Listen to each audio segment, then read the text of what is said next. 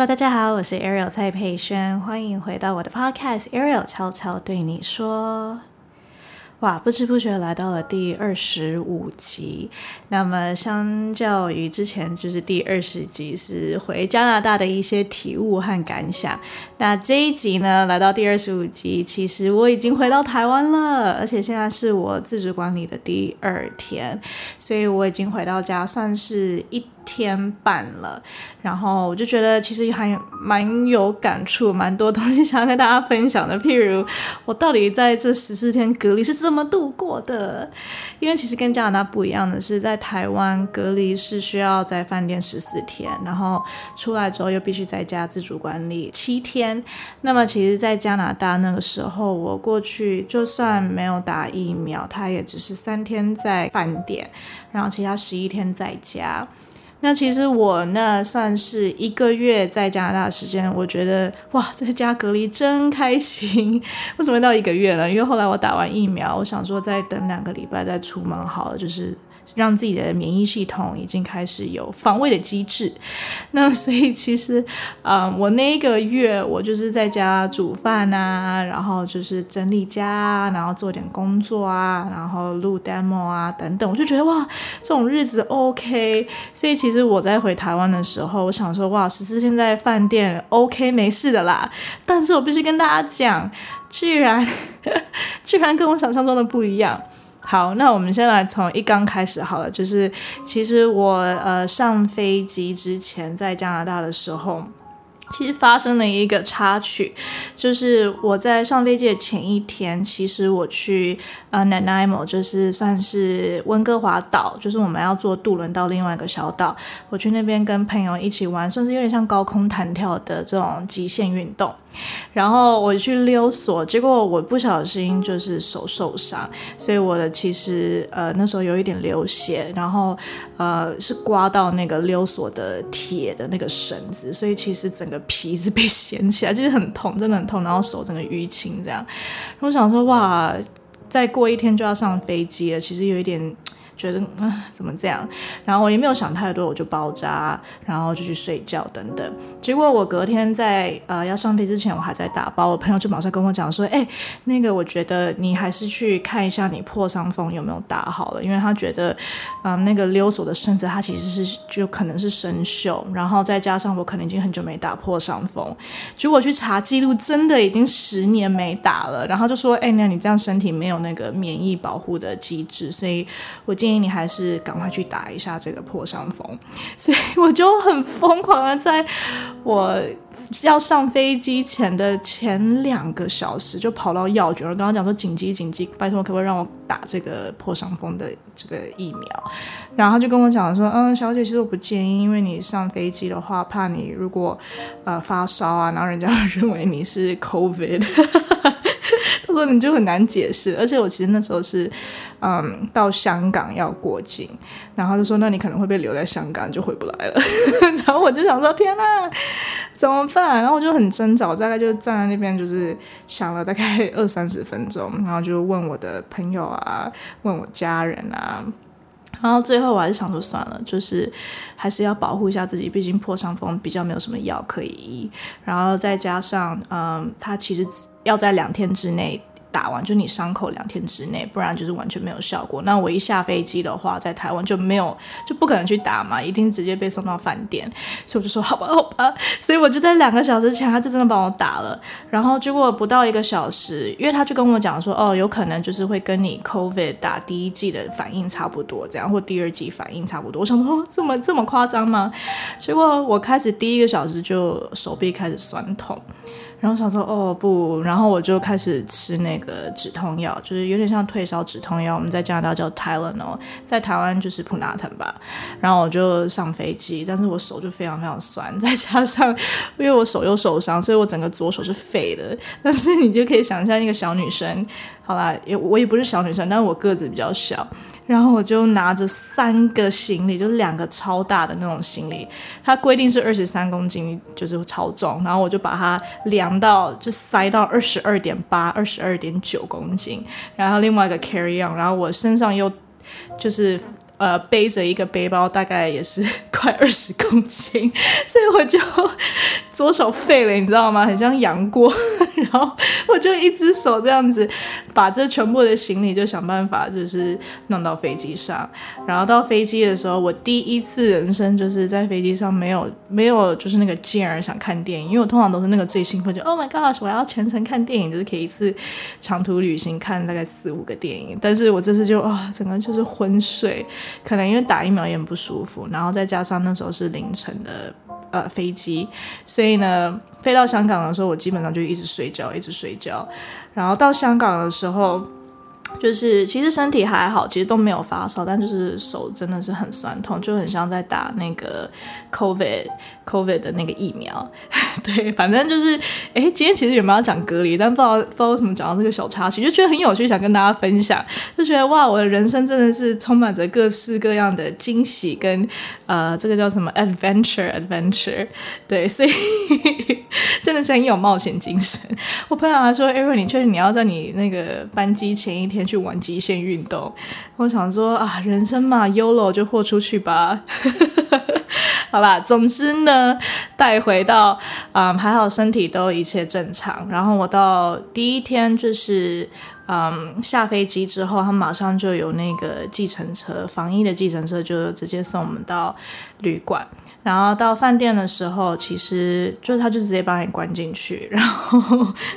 还好我是选择要 upgrade 到有个窗户的，因为我原本以为觉得啊应该没窗户没差吧，但我家人就跟我讲说不，我觉得你一定要有窗户，不然你会疯掉。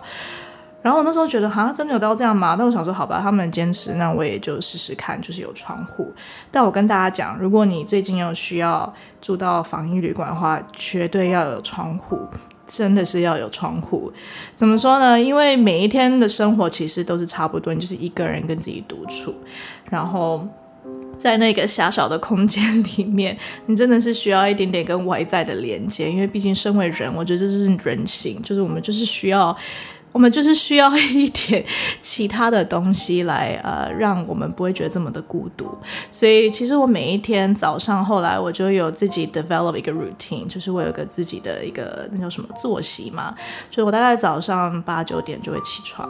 然后我起床的第一件事情就是开灯，然后打开我的窗帘。我以前都不知道这个打开窗帘有。这个仪式感是多么的重要，因为我早上一定要确保，我就是第一件事情打开呃打开灯，呃戴上我的眼镜，就是打开窗帘那一刻，让阳光洒进来。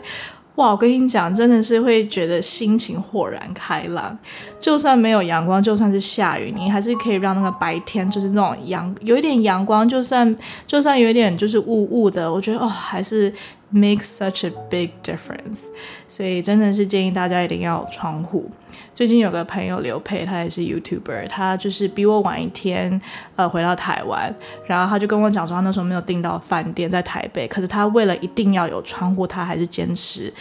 呃，就是后来订到桃园的，他就觉得就是再远我都要有窗户。我就说嗯，这是明智的选择，所以真的是推荐大家一定要有窗户，真的是。啊，很大很大的一个差别。然后，总之呢，我打开窗户之后呢，我就会开始伸懒腰。我觉得伸懒腰很重要，诶，伸懒腰就让筋骨放松。然后我就会开始煮我的热水，热开水。然后在煮热开水的同时，我可能就是吃两颗那个那叫什么益生菌。我最近开始吃益生菌，想说调养一下我的肠胃，让肠胃有比较多好菌。这时候那个叶配公司可以来找喽。然后在呃等开水煮了完之后。呃，这中间我就会稍微就是冥想一下，大概花个五到十分钟，就让自己的心思沉淀一下。然后差不多沉淀完之后，开水也煮好了，我就会开始拿我的那个麦片。我有呃一个特调，我就是会用杏仁粉，再加一点点芝麻粉，还有就是政府送的关怀包，刚好它有个什么黑麦五谷粉，我就会把这三个东西加在一起，然后呃有时候会加一点麦片，就是后来我家人有就是帮我帮我送麦片，说 我早上真的是很需要麦片，然后就两就是这全部东西加在一起泡这样，然后我真的是大概十四天每一天都吃这样的早餐，就觉得。我不知道，我就觉得我自己好像一个老奶奶，但我就觉得很开心，我就是很喜欢吃这种比较养生的东西。而且我跟大家讲，我不知道为什么，我回到台湾之后，我自然饮食的习惯又变得比较清淡，然后变得比较没有那么 heavy。我觉得其实跟气候有很大的关系，因为毕竟在这边就是比较湿热，所以想吃的东西都是比较呃不想要负担太重。因为在加拿大就是比较干冷嘛，所以自然而然可能身体就会觉得，为了要呃让身体不要冷，然后就会想要囤积脂肪，所以就会不知道我在加拿大就会很想要吃冰淇淋啊，很想要吃那种炸的啊，高热量的淀粉。这样觉得好像才能填饱肚子，可能就是一个身体的那种求生欲望吧，不知道哎，就很奇妙。反正我回台湾，我就觉得哦，我真的是只想吃清淡的。然后我中午的时候，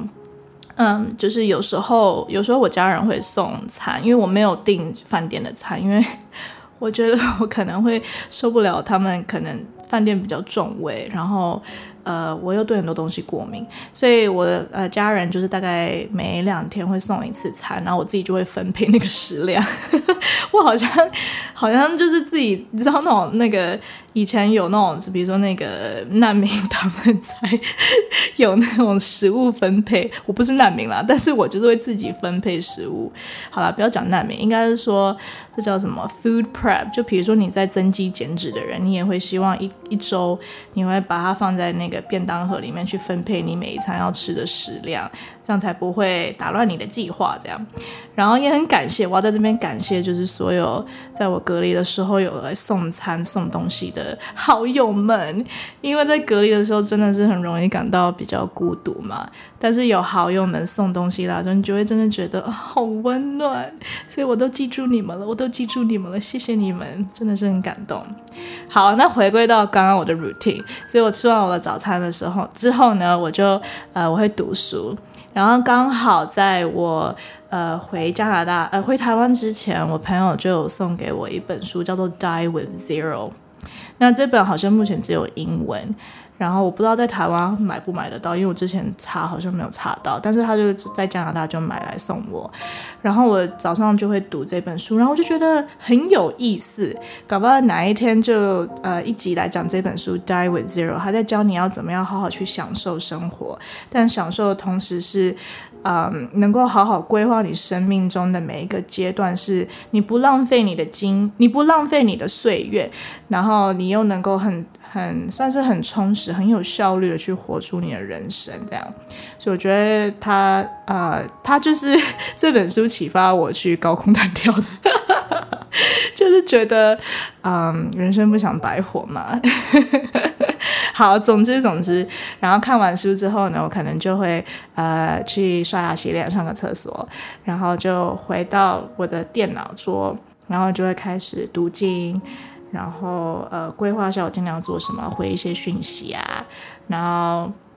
然后我的一天就开始从这边开，就是从。这个坐在电脑桌这个这个动作开始这样子，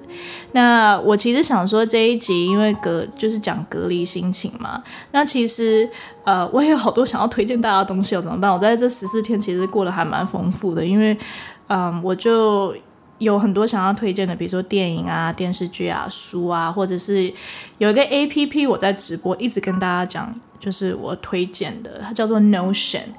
那这个 A P P 呢？啊，我要现在讲吗？嗯，呃，好，那就轻松带过一下好了。就是它是一个，我觉得我现在人生不可或缺的一个 A P P，就是我的我的人生都是靠这个 Notion 这个 A P P 在整理。但它目前好像也是只有英文版，但你可以试试看，就是也可以，它是很简单的英文，也可以让你的英文就是进步。那如果你看 Notion 的话，你就会基本上看到我整个人生状态是如何。因为我现在的清单啊，我现在的所有记录的东西，我的日记，我的呃，就是任何想要就是写下笔记的东西，我都是放在 Notion 里面。所以真的是很棒的一个 A P P，改天再好好介绍好了。但我想要讲的是，其实在这 Day One 到 Day Ten 的时候，隔离其实对我来讲，我那时候是非常。觉得好棒哦，我好喜欢这样的日子，因为可能在加拿大那段时间，尤其那呃大概一个半月，我出关之后一个半月，就是一直在跟人，因为我就是很想要把握机会跟我的。很多的好朋友，还有包括我弟弟，就是 spend time，因为觉得很久没见，我就是一直出门，然后一直跟他们吃饭啊，出去玩啊，然后我就觉得，哦，有时候比较少自己的时间。那身为一个比较内向的人，我发现我还是非常非常需要独处，算是一个 recharge 的时间。那 recharge 中文怎么讲？recharge 就是让自己充电吧。所以，在我刚好 quarantine 的前几天，大概五天的时候，我就觉得哇，一个人真好。然后我就觉得，就是哇，我有可以沉淀，然后可以让自己就是稍微放下脚步，然后好好的去规划我接下来要干嘛。我就很喜欢这种休息、一个人耍废的时光。但是我又有发现，我在前三天的时候，其实我的心情是很 down 的，因为可能想念加拿大吧，就是突然间从一个收假的，呃，放假，然后突然间要收心，我觉得哇，其实那时候前，尤其前两天，我就有一点跌到谷底的感觉，就是呃，为什么现在要回来工作？啊，为什么现在啊又要面对现实，不能玩了这样？但是，但真的大概，我觉得。呃，第三四天吧，我觉得人是很容易习惯的，就习惯了啦。觉得嗯，好啦，开始要工作，就比较积极的，就告诉自己，OK，我现在就是挑战我能不能在这个隔离时间写越多歌越好。所以有大概有三四天，我真是每一天都写一首歌，然后后后面的时间我就是回去去改啊、修改跟整理我这些 demo，所以就算是还蛮有效率的。但是我跟你们说，到了第十天的时候。我记得，我就开始觉得，哦，啊，好像有点想念，就是出去的日子，诶，但是也没有觉得，哇，我就是我现在很想要，就是跑出去这样。毕竟我是一个可以待在家最高纪录十八天完全没有踏出门外的一个女子。之前在五月那个台湾疫情爆发的时候，我真的是整整十八天没有踏出门外，而且第十九天踏出，还是因为我家人跟我讲说，哎，你太夸张了，你要出去走一下，你不要这么宅，好不好？因为我就是一个很投入的人，就是我只要找到一件事情，我就会很全心全意的投入。所以那一阵子，我就是一直在工作，然后一直在做音乐。所以我就是觉得，大家都不要烦我，我就要想要把这件事情做好。就是我先，然后又疫情嘛，我就觉得算了，那就我就在家把这件事情做好。所以，嗯，我大概到隔离第十天就开始觉得，嗯，的确有点闷。虽然我有很多事情要做，但是我那时候我有一个技师的朋友，因为他 他的工作关系嘛。他就是一直要隔离，一直要隔离，一直要隔离。他就跟我讲说：“Ariel，我跟你说，三分之二是最难的。”然后这句话很有意思，因为我就想说，三分之二有什么好难的？照理来说，应该是开头最难，或者是你要最后最后的时候应该最难。怎么会是三分之二呢？也不是一半哦，是三分之二。结果到了第十一天的时候，我发现，Oh my goodness，真的是我那一天也是。Down 哎，超级 down，然后我就想说奇怪，为什么我心情这么沮丧？然后我就还打给我的朋友还有我的家人，我就说我不知道为什么现在心情好 down，我需要有人讲讲话。然后我后来才发现，哇，真的是人还是需要跟其他人接触，而且是跟真实的人见面对面的接触。那因为其实，在旅馆。嗯，他们比如说有人送餐啊，或者是呃要送东西给你，他们都是放在门外的一个椅子上，所以你真的不会跟任何人接触。然后从头到尾房间就是关着嘛。那像我一个这么内向、需要独处充电的人，连。到了第十一天，都会觉得哇，有一点小小的崩溃跟疯掉。我就想说，天啊，那那些外向的朋友们真的是辛苦了。难怪我之前有个隔离的朋友，他就是每一天 count down。他说他从第一天开始进去，就是一直在数馒头。我想说，有那么夸张吗？要是有人现在把我关起来，我应该是很开心，想说终于可以把我该做的事情，就是没有人打扰做完。但真的是到了第十一天，到第二十天。第十二天也觉得啊还 OK，然后但有趣的是，我发现到第十三、第十四天的时候，可能是因为已经真的到了最后面倒数了，所以反而会有一种心态，觉得好，我要好好珍惜这剩下的两天。所以我觉得人的这种怎么讲，心态转换真的很有趣。就是我可能今年吧，今年开始，我常常会去观察我自己，身为一个人，我常常会呃不由自主的一些情绪转换啊，或者是我的心心态的改变等等。然后我常常用这样子的方式去观察自己的时候，也会更了解自己。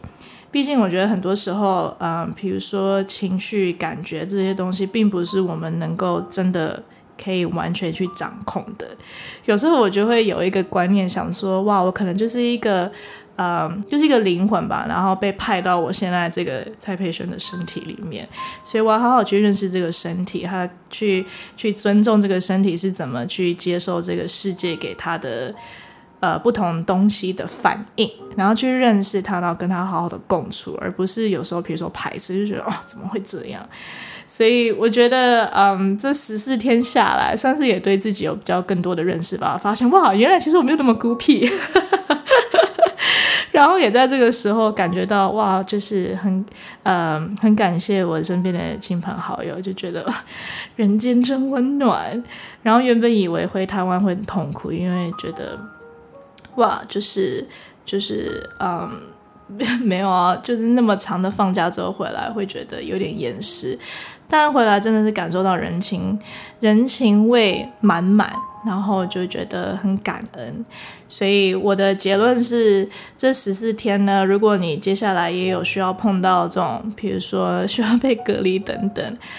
呃，第一个首先要有窗户，第二个我觉得就是你。还是想办法，可以在比如说每隔一两天，你就是可以打电话给亲朋好友，因为我觉得那其实真的有帮助我。就是我原本不是一个很爱讲电话的人，我也不是一个会主动去联系朋友，就是我真的是久久跟朋友见一次，然后有时候我就真的比较喜欢自己一个人。但是我发现，在隔离的时候，真的是人与人的连接很重要，所以就是可以找个人聊聊天。然后，嗯，有书很重要，有电视剧，呃，有网络，这些也是可以帮助你打发时间。比如说像前阵子很红的《鱿鱼游戏》，其实就是你看一看，好几个小时就过了。所以，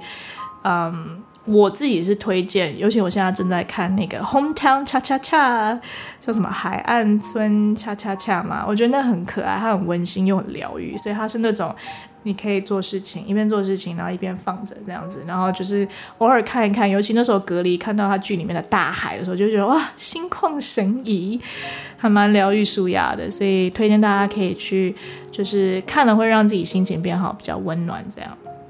然后呃，听音乐。对这件事很重要，就是我刚刚忘了讲，我早上就是起来的时候，因为就是感谢这个饭店，他们那个电视是可以连接到 YouTube 的，所以我就会打开电视，然后就放一些，比如说，呃，我早上会放一些比较轻音乐，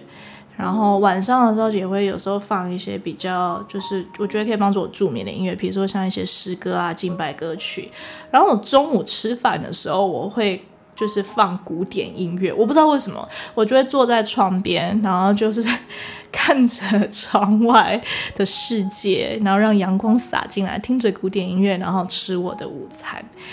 我真的是觉得，呃，就是越长大，仪式感这件事情越重要。所以我就觉得，尤其在饭店隔离，每一天都一样，然后你有一个人关在狭小的空间，你要制造一些仪式感，制造一些就是会让你觉得，哇，生命还是可以很有品质，可以很幸福的过。那我觉得就是从这些小细节开始，就是你看听，然后看，然后呃，就是吃这样子，插了一个闻。但是闻的话，你可以，比如早上你想要就是让自己香香，你可以擦，比如说香氛乳液啊，或擦一点香水。因为我早上都会有擦香氛乳液的习惯，我就觉得嗯，自己香香的也很开心。所以这大概是我这十四天的心情跟一些感想，想说就是跟大家分享一下。然后最后呢，最后呢，就以这个呃出来隔离。居然第一餐最想吃什么结束吧？我原本就是想说，哇，我应该是会很想念，比如说，嗯，台湾的什么俄阿米刷，就是在加拿大吃不到的台湾食物。因为不知道为什么在加拿大就是完全不想吃任何亚洲食物，然后就很久没有吃饭，很久没有吃面。然后，但是我回台湾，我不知道哎，我那时候出关，我第一件事情就跟我爸妈说：“爸妈，我要吃鼎泰丰的小笼包。”然后他们就说：“呃，太远了啦，而且就是外带也不方便。”然后我想说：“好了，也是啊，小笼包外带那个汁就已经就是干掉，就很难吃。”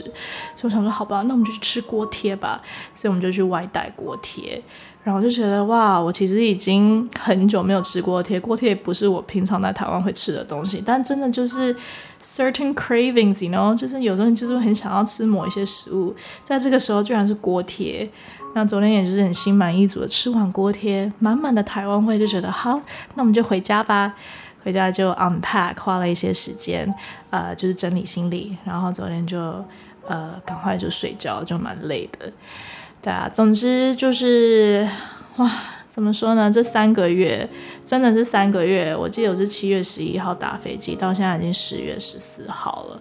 这这三个月，我觉得有好多事情发生，然后我觉得。我自己也成长非常多，我连我自己回来，我都会用一个不同的心态去看待现在的生活，然后就觉得哇，我比以前更独立，然后更知道自己要什么，然后也更珍惜吧，更珍惜我现在所拥有的一切，然后更感恩，就会觉得生命的每一刻真的是很不容易，然后就希望我能够好好的接下来，嗯。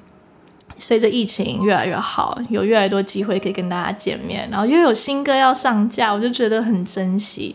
然后也希望大家也能够随着疫情好起来啊，希望你们的心情也跟着好起来。然后不管你工作现在情况如何，你生活情况如何，希望我们都能够好好的去珍惜生命的每一刻，然后 die with zero。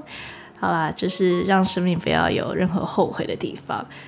不然下一次就介绍这本书好了，《Die with Zero》有机会有机会来介绍一下，真的是很棒的一本书。好，那今天的 Podcast 就到此结束喽。如果你有任何想要跟我分享的，或者是你听到很有感的任何事情，都可以留言跟我说。然后不要忘记订阅、follow 我的 Podcast 我的频道，然后留五颗星的评价。